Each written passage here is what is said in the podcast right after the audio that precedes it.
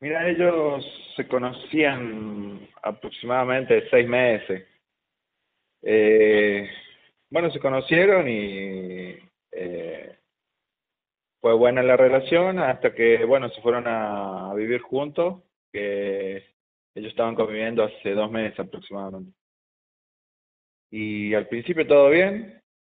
Eh, bueno, cuando ellos se mudaron juntos, mi, mi hermana, eh, la que me sigue a mí, se fue a vivir con ellos. Y mi hermanito más chiquito, que es hijo de otra pareja. ellos no tienen hijos en común. Bueno, después al tiempo mi hermana se vino para casa porque se peleó con, con mi madre y me empezó a contar mi hermana que, bueno, el tipo este la trataba mal, que le gritaba, que habían varias, varios insultos y así, ¿viste? Y después mi, mi vieja le contaba a ella de vez en cuando algunas cosas, que por ahí discutían, que él la trataba mal y cosas así. Ella a mí nunca me quiso contar nada, mi madre. Eh, no sé, por, por miedo a que yo reaccione de mala manera o haga algo. Eh, y bueno, nosotros, nosotros en realidad nunca aceptamos esa relación porque eh, desde un principio nunca nos cayó bien el tipo. Y bueno, le decíamos, pero ella no, no, no nos quería escuchar, que decía que, que nosotros no lo queríamos a él, que no queríamos que ella sea feliz y la típica. Y bueno, hasta que, que pasó lo peor. Yo más o menos la veía venir, pero no, no me imaginé que, que iba a ser algo así. ¿E-, ¿Ella dio algún tipo de aviso días previos? ¿Habló con tu hermana, ya que con vos no hablaba del tema? ¿Habló con tu hermana? eh, aunque sea sugirió la posibilidad de que podía llegar a pasar esto? No, no, no. Yo no sé si ella estaba amenazada o qué. Ahora, ahora por ejemplo, ya que está mucho mejor, ya le dieron el alta, como que de a poco nos va, nos va contando cosas, ¿viste? Y por lo que cuenta, para mí ella estaba amenazada. El chabón lo tenía amenazada porque la vivía tratando mal. Ahora en estos días ella no, nos empezó a contar algunos detalles de su relación con él y el chabón la basureaba, ¿me entendés? Le trataba de lo peor y yo no entiendo por qué ella seguía ahí. Eh, vos, Adrián, solicitaste una custodia. La custodia fue negada. ¿Qué pasa con el pedido de tu madre? ¿Tu madre va a pedir un custodio? Ella pidió, pero le dijeron que eh, eso era casi imposible. No sé por qué eh, pero iban a poner un móvil que iba a estar pasando frecuentemente por ahí, por la, por la zona y, por el frente de la casa de ella. ¿Ustedes temen que pueda haber algún tipo de represalia por lo que ella denunció, por la situación que se vivió? Y es que ella recibió una amenaza, amenaza de muerte de parte de, del entorno de él. ¿Del entorno? Sí. Ajá.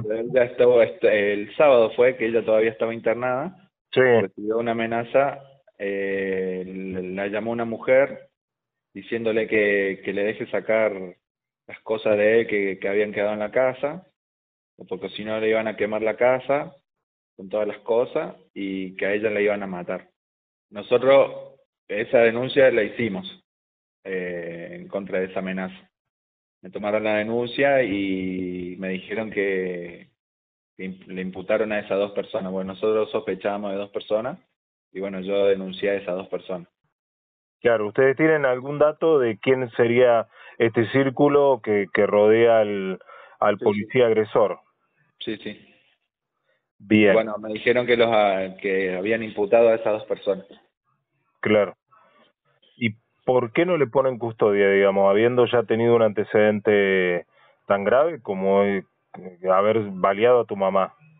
No sé, yo ahora voy a voy a hablar directamente con el jefe de policía que, que fue el que me hizo, me dio la noticia acá en, mi casa y él me dio el número de él por cualquier cosa. Así que yo voy a hablar directamente con él porque vos te vas a la departamental y no, no, no te dan bolilla. Según ellos, con el móvil rodeando ya, ya basta.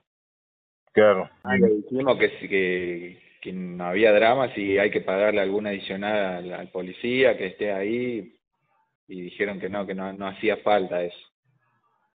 Eh, ¿Tu mamá quedó con alguna secuela? ¿Qué, ¿Qué tiene ella luego de recuperarse? Y ella ahora lo único que siente, bueno, el eh, dolor y como que siente todo adormecido la cabeza y del lado eh, del oído donde fue el disparo eh, no escucha muy bien. Eh, no sé si eso quedará o, o por, el tiempo. Si, es algo permanente o es algo transitorio. Claro, eso lo vamos a ir viendo, ya, se va a ir haciendo revisaciones en el hospital y esas cosas y vamos a ir viendo. Bueno, Adrián, a las órdenes, lo que necesites de la radio, estamos a tu disposición. Buenísimo, muchas gracias por, por la entrevista y bueno, eh, yo espero que sirva todo esto porque eh, a nosotros lo que más nos interesa es que se haga, que se haga justicia y aparte de eso que el tipo este quede escrachado socialmente eh, por todos lados para que no vuelva a repetir y para que la fuerza sepa quién, quién tiene entre sus filas, ¿no? Sí, sí. Estamos haciendo todo lo posible para que se difunda fotos de él, datos, todo. Perfecto, Adrián. Mucha suerte. Muchas gracias. Muchas gracias.